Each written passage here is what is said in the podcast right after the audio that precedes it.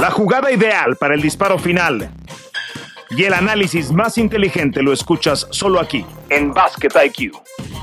Bienvenidos. Los Golden State Warriors son campeones del NBA, han celebrado su cuarto título en las ocho últimas temporadas. Además, están ya solamente detrás de los Celtics, a los que vencieron en las finales, y de los Lakers como la tercera franquicia más ganadora en la historia. Esto es Basket IQ. No vamos a hablar a detalle del último juego, ni de qué pasó, ni de los ajustes, porque esa ya es historia escrita. Nos vamos a ir un poco más con el legado, con lo que ha dejado esta temporada del NBA, viendo hacia el futuro y, por supuesto, el draft del NBA, las elecciones colegiales que hacen a los equipos campeones a los equipos dinastía como los Golden State Warriors que viene para el jueves de esta semana. Aquí estamos, Miguel Ángel Briseño y quien les habla, Toño Rodríguez. Mike, ¿cómo estás? ¿Cómo te va con los Warriors campeones del NBA? Un gusto saludarte, Toño, y, a toda la gente que nos escucha. Em, realmente, debo decir que me sorprendieron. Me sorprendieron los Warriors de Golden State, eh, el, el, ganarle a Boston que había dejado a puro peso pesado en el camino eh, habiendo barrido a los Nets, habiendo dejado en el camino al campeón, que es Milwaukee, después tumbó al número uno, que era Miami. Yo tenía a Boston ganando en, en seis juegos y cuando estaba 2 a 1 la serie, yo dije, Boston se va a poner 3 a 1, perderá alguno tal vez en San Francisco y lo, lo vendrá a ganar a casa. Pero la manera en la que pulverizó Steph Curry en, ese juego 4 a, a Boston sí me sorprendió y me sorprendió aún más que Boston no tuvo respuesta. O sea, hay muchas críticas, yo, creo que muchas de ellas desmedidas a, Jason Tatum. Es cierto que no estuvo a la altura de una superestrella, o sea, no cargó al equipo, le costó mucho trabajo. También lo defendió muy bien Andrew Wiggins. Eh, fue Jalen Brown, digamos, el hombre que, sacó la cara, que, estuvo, que tuvo mejores actuaciones, pero sí me sorprendió que desaparecieron los Celtics después de esa derrota en la que les empataron el, la serie a dos, este, después perdieron dos más y me, me, me, da, me da mucha risa y, además debo conceder la razón a los Warriors, Toño, la cantidad de bocas que callaron, ¿no? O sea, porque sí, este, si tú revisas lo que dijeron muchos analistas, incluido Kendrick Perkins, un ex jugador del NBA que no le cae muy bien a mucha gente, especialmente a, a Curry, a Draymond Green y al propio Charles Barkley, pues sí, todos lo daban, no sé si por muertos, pero no los, no los consideraban como un contendiente. Había razones para, para poner a otros equipos como más fuertes, pero yo sí creo que este regreso, el cuarto título en ocho años para los Warriors, es algo sorprendente desde mi punto de vista. Es una dinastía con todas las letras, con la D mayúscula y todas posiblemente las letras mayúsculas. Vamos a la era moderna o postmoderna del básquetbol. No han habido muchas dinastías, obviamente Phil Jackson tuvo dos con Chicago Bulls, con Michael Jordan, con los Lakers de Kobe Bryant. Después están los Spurs de Greg Popovich, que para mí desde, desde un punto de vista es quizás la más especial de todas, porque este no es el tema de discusión de este podcast, pero, pero no hay un talento del tamaño de Michael Jordan, de Kobe, más allá que Tim Duncan es para mí un top 15 definitivamente de la historia, pero un perfil distinto. Y, luego, por supuesto, está esta de Steve Kerr. De ese tamaño es lo que han logrado los Warriors.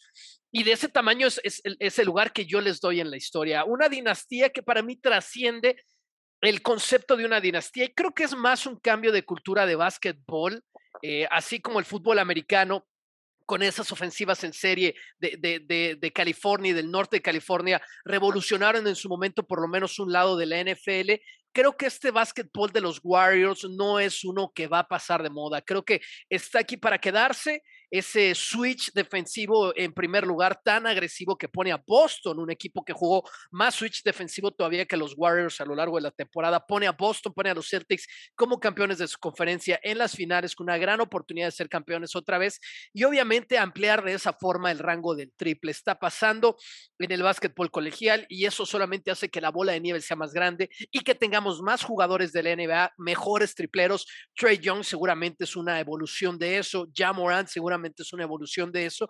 Y está pasando, perdón que meta mi cuchara, pero yo lo veo mucho en el básquetbol femenil porque en ESPN hacemos la WNBA con cómo las chicas, las atletas en el colegial y también en la WNBA están trayendo cada vez un rango mayor en el tiro de tres. Sabrina Ionescu de New York Liberty sería una muy amiga de Kobe Bryant, en paz descanse, sería una muy buena explicación de eso. Lo que quiero llegar, Miguel, y para mí este es el, el gran valor que tiene en la historia esta dinastía de los Golden State Warriors es que realmente están cambiando el básquetbol. No sé si va a ser para siempre, pero en un deporte que tiene más de 100 años de existir, que todavía tiene lugar para la creatividad, sí están poniendo un estilo nuevo. No sé cómo lo veas tú.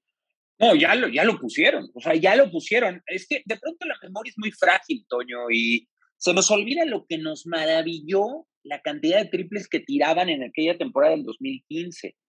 Eh, enseguida del 2016 y también en la del 2017, a pesar, perdón, también la del 2016, a pesar de que no ganaron el título, fue la temporada del récord, se nos olvida, o sea, como que ya va pasando el tiempo y entonces lo dejamos a un lado, pero los Warriors se enamoraron, enamoraron a, esta, a esta generación de aficionados y de, y de miembros de medios de comunicación en la NBA.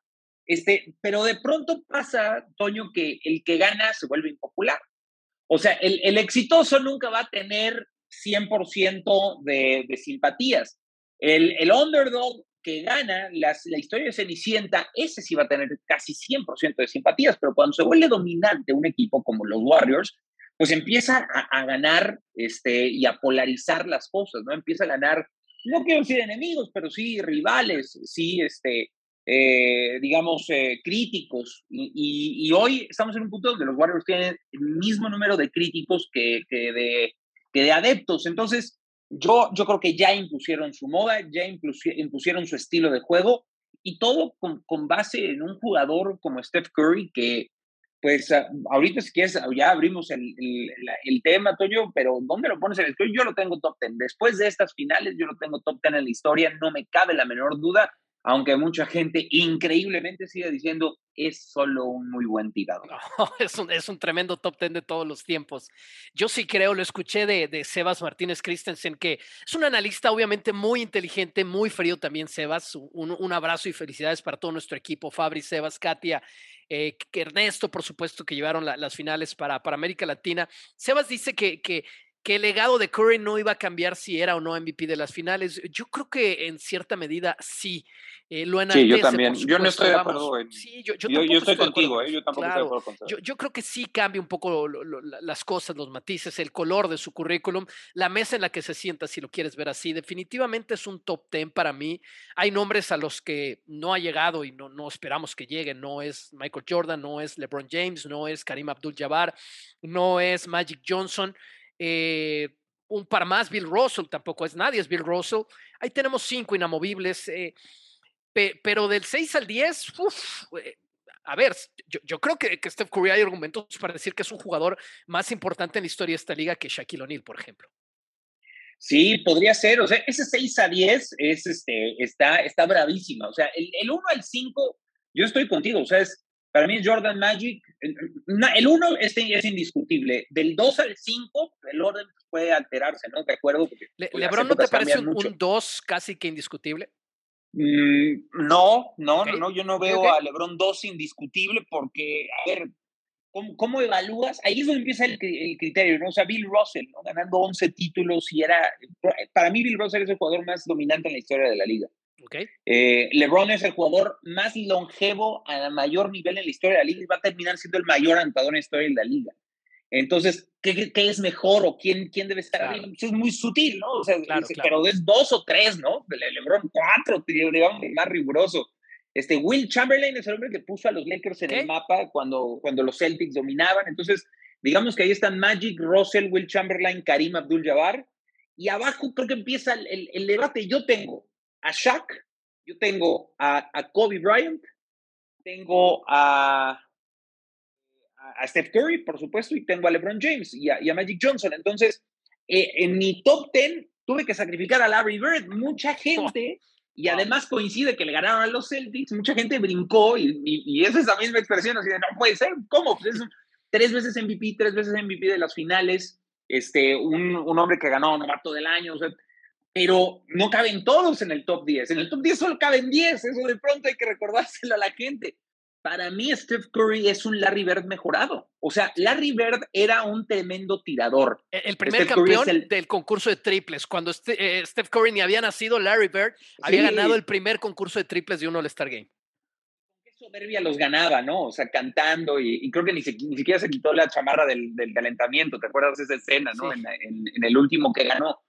Eh, pero Steph Curry es mucho mejor tirador que, que, que, Larry Bird y además impuso una cultura de tirar en la NBA para todos, ¿no? Seas la posición que seas. Larry Bird colaba y, era un tipo que no le tenía miedo a nada, ¿no? Bueno, pues Steph Curry también sabe colar, o sea, tuvo un tiro, tuvo un partido de 0 de 9 en triples y aún así este, se llevó creo que 26 puntos o 27 puntos, entonces que quería que es un tirador es un mentiroso.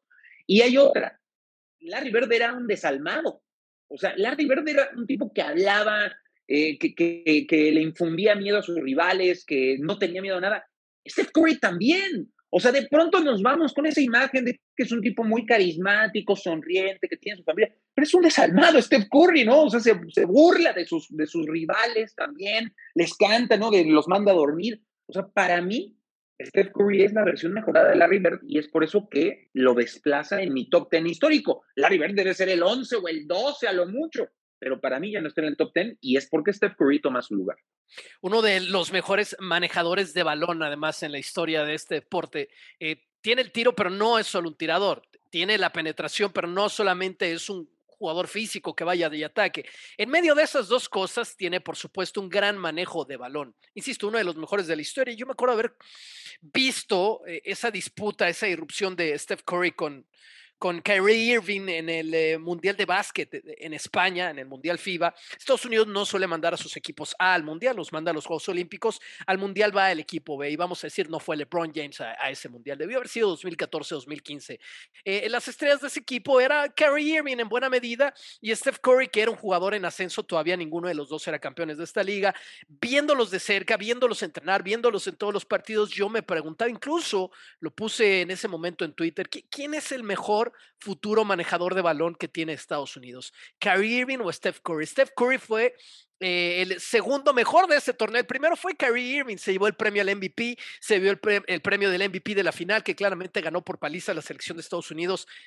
Quiero decir que a Serbia, pero eso no estoy muy seguro. El chiste es que Kyrie Irving le ganó a Steph Curry y en ese momento yo me quedé con la idea y creo que el mundo un poco de que definitivamente la diferencia entre esos dos es que sí, Steph Curry siempre tiró mejor de tres, pero Kyrie Irving era un mejor manejador, de balón que, que, Steph Curry. De eso yo ya no estoy tan seguro el día de hoy, a pesar de que Kyrie Irving maneja muy bien el balón. Todo el respeto por Steph Curry porque mientras Kyrie Irving, y es otra discusión, no ha hecho otra cosa más que retroceder en buena medida en su carrera del potencial que tenía en ese momento. Claro, ya después se hizo campeón de la NBA, pero Steph Curry no ha hecho nada más que enaltecer su profesionalismo. Y para mí, compararlo con Kyrie es compararlo con uno de los mejores guardias manejadores de balón de toda la historia de este deporte y Curry está ahí. Definitivamente para mí es un top 5 de los que mejor han manejado el balón. Eh, Alan Iverson tiene que estar quizás en el top de esa lista y el que usted quiera. Eh, Kyrie Irving para mí también está en los mejores de esa lista y Steph Curry está ahí. Entonces, en medio de ese tiro y en medio de esa penetración, esa agresividad, esa inteligencia, está el manejo de bola, porque si no, no te hacen los espacios, si no, no puedes llegar con las asistencias, si no, no puedes llegar al aro. Me quedó una sensación que a mí no me encanta porque es la visión que yo quisiera tener idealizada de los Golden State esta sensación de revancha cuando festejan, incluso en el desfile todavía en esta semana, Miguel, ¿no? Draymond Green con muchas groserías en el micrófono diciendo, y todos los que no estén con nosotros vayan y ¿no? Y vayan y, sí, sí, sí, con, la, letra F en inglés, ¿no? Fuerte y claro en el micrófono, con muchos niños escuchándolo. Steph Curry en una de sus primeras declaraciones, ¿y qué van a decir ahora de nosotros? Eh, a, mí no me encanta eso por una idea idealizada que yo quisiera tener de ellos, pero la realidad es que es un amplísimo sentimiento de revancha para esta organización. Es que yo, a ver, primero, lo de Steph Curry, tienes buena memoria, sí fue en 2014, sí fue contra Serbia la final, fue una paliza de 37 puntos de diferencia. Ahí estaban en ese equipo Curry, Thompson, Derrick Rose, Kenneth Farid, Rudy Gay, DeMar DeRozan, Kyrie, Mason Plumlee, DeMarcus Cousins, James Harden, Anthony Davis y Andre Drummond. Era ese equipo. Este, y sí, bueno, tal vez eh, el debate entre Kyrie y Curry sobre quién vota mejor el balón está parejo, pero puede ser Kyrie. En todo lo demás es mejor Steph Curry. Este, y, en, la sensación que tienes de que como que se mandaron en las groserías y como que embarraron este triunfo a todos los demás, a mí tampoco me, parece, yo también creo que se excedieron, pero también entiendo por qué lo hicieron. O sea, en 2019 pierden las finales contra Toronto con todo el mundo lesionado, ¿no? O sea, se, se lesiona de Marcus Cousins, se, se lesiona Clay Thompson, se lesiona Durant, Toronto les gana las finales. Siguiente año son el peor equipo del oeste. 15 victorias, ni siquiera entran a la, a la, burbuja, ¿no? Es un año, digamos, feo, feo, feo, se ponen al infierno. Según, siguiente año pasan como a ser un equipo mediano, era Steph Curry y los demás, ¿no? Donde se gana ese contrato Toscano Anderson y empieza a crecer Jordan Poole, digamos, lo bueno de, de ese equipo. Cambian a D'Angelo Russell por Wiggins, a Minnesota, y empiezan a mejorar poco a poco, pero se meten al play-in y los de Memphis. Entonces este fue como el, el año de las revanchas, o sea, por todo el infierno que pasaron, o sea, haberle ganado a Memphis, este, eh, que nadie cree en ellos, que se, que se metieron hasta el tercer lugar, eh, no lo sé, o sea, entiendo ese sentimiento de revancha, aunque sí creo que en el estilo pudieron ser ligeramente más elegantes, sobre todo Draymond Green, que también es el enemigo público número uno, porque es un tipo bien pesado, ¿no? Y en Boston pues le gritaban esa misma mentada de madre que él termina haciendo con un micrófono en mano, creo que se excedió completamente Draymond Green. Pero bueno, pues ahí está y que lo hayan disfrutado al 100%. Es la euforia de un campeonato muy esperado e impensado desde afuera. En la organización todos ellos dicen que, que siempre creyeron que era posible y ahí están, pues sí, cerrando las bocas de los otros 29 equipos de la NBA. Vamos a hacer una pausa en Basket IQ hablando de excesos en el festejo, Clay Thompson perdió su, su gorra de campeón cuando iba manejando un bote en, en, el mar. Se le cayó el anillo de campeón arrolló a una fan, eso no fue culpa de Clay Thompson, pero arrolló a una fan Y, se puso a bailar y todo. Tras la pausa, nos vamos a meter qué tan buenos son los Golden State Warriors. Es, muy temprano para dar una previa de la próxima temporada, pero, pero ¿qué pinta para la próxima temporada? Ya sabemos en qué acabó esta. ¿Qué le espera a tu equipo que nos está escuchando un poco para la próxima temporada? Y también del draft de la NBA que ESPN trae para ustedes este jueves. Esto es Basket aquí. Regresamos. Qué bueno que siguen con nosotros. Aquí estamos en Basket IQ, Miguel Briseño y quien les habla, Toño Rodríguez. Ya sabemos que son los campeones los Warriors. Es formalmente una dinastía. ¿Qué tanto les quedará en el tanque, Miguel, para pensar que este equipo va a ganar un quinto anillo? Pues mira, les queda en el tanque gasolina. Eso será, eh, digamos, tarea de Steve Kerr, volverlos a motivar. no hablamos nunca de Steve Kerr, el estupendo coach que es este, pues el, uno de los pilares de esta reconstrucción, porque si el equipo sí se reconstruye, eh, los Warriors vuelven a ser el favorito número uno. Hoy las probabilidades en los, eh, en los momios para ganar el próximo año, los Warriors son el número uno, los Celtics son el dos, ¿no? O sea, los que llegan a las finales son uno, dos. Nets en tercer lugar. Ojo, cuarto lugar, y esto es porque regresa Kawhi Leonard, ¿no? Y eso los pone automáticamente como un equipo que escala posiciones y un, y un equipo que se quedó en el play-in, pero que será muy distinto con Kawhi Leonard. Cinco lugar, eh, quinto lugar Milwaukee, sexto lugar Phoenix, séptimo Miami, ocho Filadelfia, nueve Grizzlies y diez Dallas. Fuera del top ten, Denver, Jazz, Lakers, etcétera, etcétera, etcétera. Entonces, ¿les queda gasolina? Yo creo que sí el oeste, digamos que es una tierra menos eh, fangosa que los años anteriores, Toño. O sea, yo creo que todo, toda la fuerza se está trasladando al oeste, lleva años, años mudándose a la conferencia del este, y es ahora que tenemos a Miami, a Boston, a Milwaukee, a Filadelfia, etcétera, etcétera, y va a seguir esa tendencia si es que Miami cambia a Donovan, por Donovan Mitchell, ¿no? O sea, se dice que Donovan Mitchell se va a ir a Miami a cambio de Tyler Hero, Duncan Robinson y Pix, eso acentuaría que todas las fuerzas se están moviendo al este y esto ayudaría a Warriors a tener, entre comillas, un camino más libre, porque ¿quiénes son los contendientes de los Warriors en el oeste? Número uno, Dallas, me parece, con Doncic, y ahora que ya le llevaron a Christian Wood, este, otra vez los Rockets, pues sirviendo, perdón la expresión, pero así lo pienso, como basurero de la NBA, o se están mandando morralla y están sacando todo lo rescatable de Houston. Christian Wood ya llega a, Dallas para hacerle compañía a Luka Doncic, es algo muy bueno. Va a estar Memphis, ¿no? Va a estar Denver con Nikola Jokic y esperando que sea un equipo más saludable.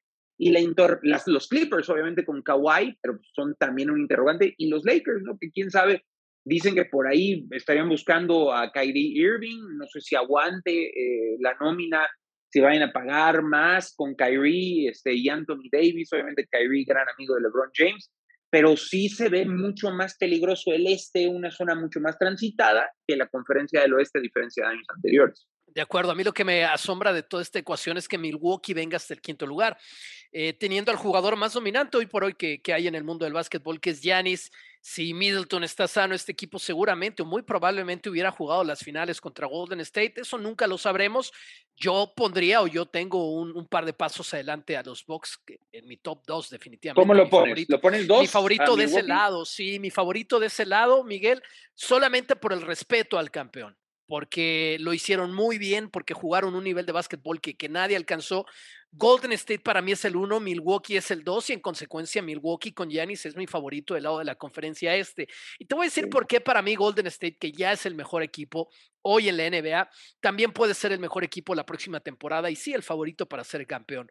Steph Curry tiene 34 años, Clay Thompson tiene 32, Draymond Green tiene 32. O sea, todavía aguantan. No estamos hablando de jugadores de 37 años, todavía aguantan uno o dos años más en, algo muy cercano a su prime. Y está claro, esto no solo es de individualidades, es de equipo, específicamente en Golden State. Pero Jordan Poole va a ser un mejor jugador o debería ser un mejor jugador después de esta experiencia la próxima temporada. Jonathan Kuminga, a quien ni siquiera utilizaron en las finales, va a ser definitivamente un mejor jugador que la próxima temporada y es un nivel de atleticismo que no vimos en todo el roster de Golden State. Kuminga es el más atlético de ese plantel y va a tener minutos más importantes y se va a desarrollar para la próxima temporada. Y especialmente este equipo aspira a tener un mejor centro que Kevon Looney. Tres veces campeón de la NBA, le dio lo que necesitaba Steve Kerr, le dio lo que necesitaban sus compañeros, tan es así que son campeones, pero no es un centro, digamos, yo, yo diría ni siquiera de, segundo escalón, segundo puede ser, pero no los primeros en ese segundo escalón. Y este equipo aspira a tener un mejor centro. Yo no sé, nadie sabe si ese mejor centro va a ser Wiseman, para eso lo draftearon con el segundo pick en su momento pero tienen esa oportunidad de mejorar en su posición de centro. Entonces, con los jugadores que todavía pueden desarrollar y un mejor centro, este equipo podría ser mejor que, mejor que, que, esta, que esta versión que acaba de ganar. No, lo, lo acabas de diseccionar perfecto, Toño. Lo de Kuminga va a ser mejor, Jordan Poole va a seguir creciendo, Wiggins fue una pieza fundamental, ¿no? Yo creo que Andrew Wiggins es el segundo jugador más importante de este equipo en este título, ¿eh? O sea, después de Curry yo pongo a Wiggins antes que a. Y antes que a, Draymond Green y a, Poole, porque Wiggins defendió muy bien y puso 20 puntos por partido. Capaz que sí, que si eh, en vez de ser series al mejor de 7 fueran series al mejor de 10, capaz que Wiggins terminaba siendo el MVP de las finales. Eh, sí, no, o sea, la verdad es que Wiggins jugó muy bien y, la serie contra Dallas, ¿no? Defendiendo a Luka Doncic eh, tremendamente. hay un punto en lo que dices de que Von Looney yo sí lo ubico como un poste de segunda línea con tendencia a mejorar Looney va a ser agente libre. Entonces, yo creo que Warriors le va a pagar a, a, Looney, porque no tiene ningún otro contrato que comprometer. Eh, yo creo que le van a dar dinero, pero eh, Looney, digamos que mostró suficiente valía como para que algún otro equipo le pueda eh, pues poner en la mesa algo interesante, porque es agente libre sin restricciones. Me imagino, por ejemplo, mm, creo que Dallas o Atlanta podrían ser eh, ofertantes importantes para, para Kevon Looney. O sea, imagínate a, a Kevon Looney acompañando y, siendo una fuerza defensiva para, para Doncic y ahora Christian Wood y, y y, Bronson, que va a ser agente libre. Vamos a ver si se queda o no. Podría ser interesante. Yo lo que creo es que no, ofertas no le faltarán a Kevon Looney. Fuera de eso, todo el, el, elenco va, va, a regresar. Y coincido con lo de Milwaukee, ¿eh? o sea, Celtics es un gran equipo, tampoco tiene partidas, no va a tener agentes libres. Yo pongo, sí, también a Milwaukee 2 y a Boston 3, o sea, no muy lejos, porque creo que es un equipo bien fuerte, bien armado y que ya demostró que puede llegar a recorrer prácticamente toda la ruta. Y los Nets pues, siguen siendo una incógnita. Yo creo que están muy arriba los Nets para otra vez pues, la interrogante de Kyrie Irving, que equipo al que llega, equipo al que termina destrozando. eh, pesa a los Lakers como un candidato para algo la próxima temporada. Yo a, esta altura de las cosas, honestamente, no, un rotundo no, por cómo tienen comprometido el dinero.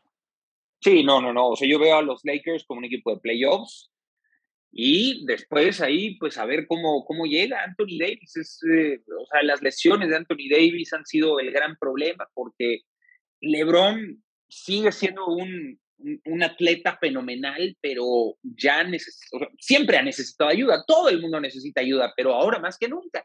No deja de ser un jugador que va a entrar a la temporada 20, entonces Eh, creo que Anthony Davis debe de tener una mayor responsabilidad y a reserva de saber si van a llegar con Kyrie, porque si llega Kyrie Irving con LeBron James, creo que sí las cosas pueden cambiar y mejorar considerablemente para los Lakers. Aún así, no los pondría ni por encima de Warriors, ni de Celtics, ni de Bucks, ni de Miami. O sea, ojo Miami, de verdad, si hacen este cambio con Donovan Mitchell, podría dar un, un, trepón, o sea, ver a Jimmy Butler con Donovan Mitchell, con Bama de Bayo, con PJ Tucker, o sea, me parecería un equipo muy interesante esto a reserva de que suceda tal cancha. Con todo el desarrollo de talento que hay en el sur de la Florida y con esa mente maestra que es Spostra, siempre hay que tomar en serio este Miami Heat con Spostra y con Pat Riley moviendo los hilos de esa organización. Mi candidato MVP es Luka Doncic. ¿Cuál es el tuyo para la próxima temporada?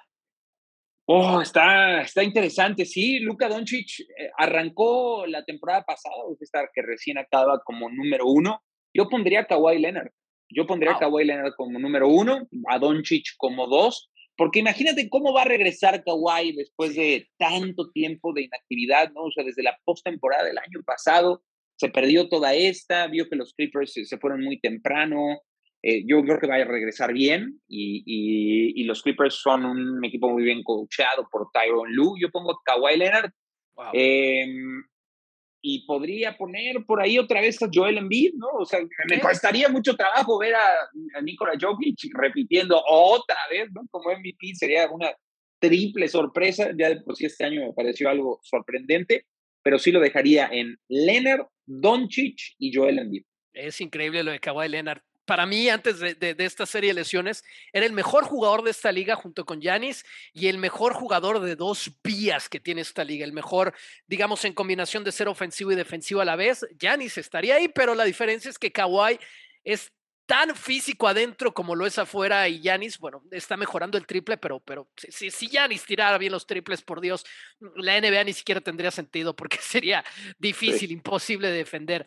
Vámonos con el draft, Miguel, para terminar esta eh, versión post título de los Golden State Warriors de NBA. El mock draft, es decir, las proyecciones de quién va a ser la primera selección es Jabari Smith, un jugador interior, puede jugar de 2, 3, 4 de la Universidad de Auburn, muy hábil, también te puede manejar el balón. La primera selección la van a tener los del Orlando Magic, que ya se llevaron en el, eh, la última vez a Jalen Sox, un tremendo jugador, así que sería una muy buena combinación el talento de Jabari Smith con el de Jalen Sox para, para estar ahí adelante. Sox, obviamente, ex Universidad de Gonzaga, no pasó nada con él, no pasó nada con Orlando la temporada pasada, pero este ejercicio puede dar si es que se llevan a Jabari Smith en un juego, digamos, porque Sox también es muy potente físicamente, en un juego eh, de guardias, pero guardias con tamaño de mucho desarrollo hacia el futuro para Orlando y quizás hablemos de, una organización que vuelva a poner fuerte su nombre en la conferencia del Este. En el segundo lugar, Oklahoma, que viene con tres selecciones en la primera ronda y van a tener todavía muchos más así en los siguientes dos, tres, cuatro ejercicios con Chet Holgren, un gigantesco jugador de la Universidad de Gonzaga. Es altísimo Holgren, es, es muy delgado todavía, pero si desarrolla ese músculo en el gimnasio, tiene muy buena habilidad de estos centros modernos que te espacian la cancha. Paolo Banquero viene en, el lugar tres y sería tomado por los Rockets de Houston.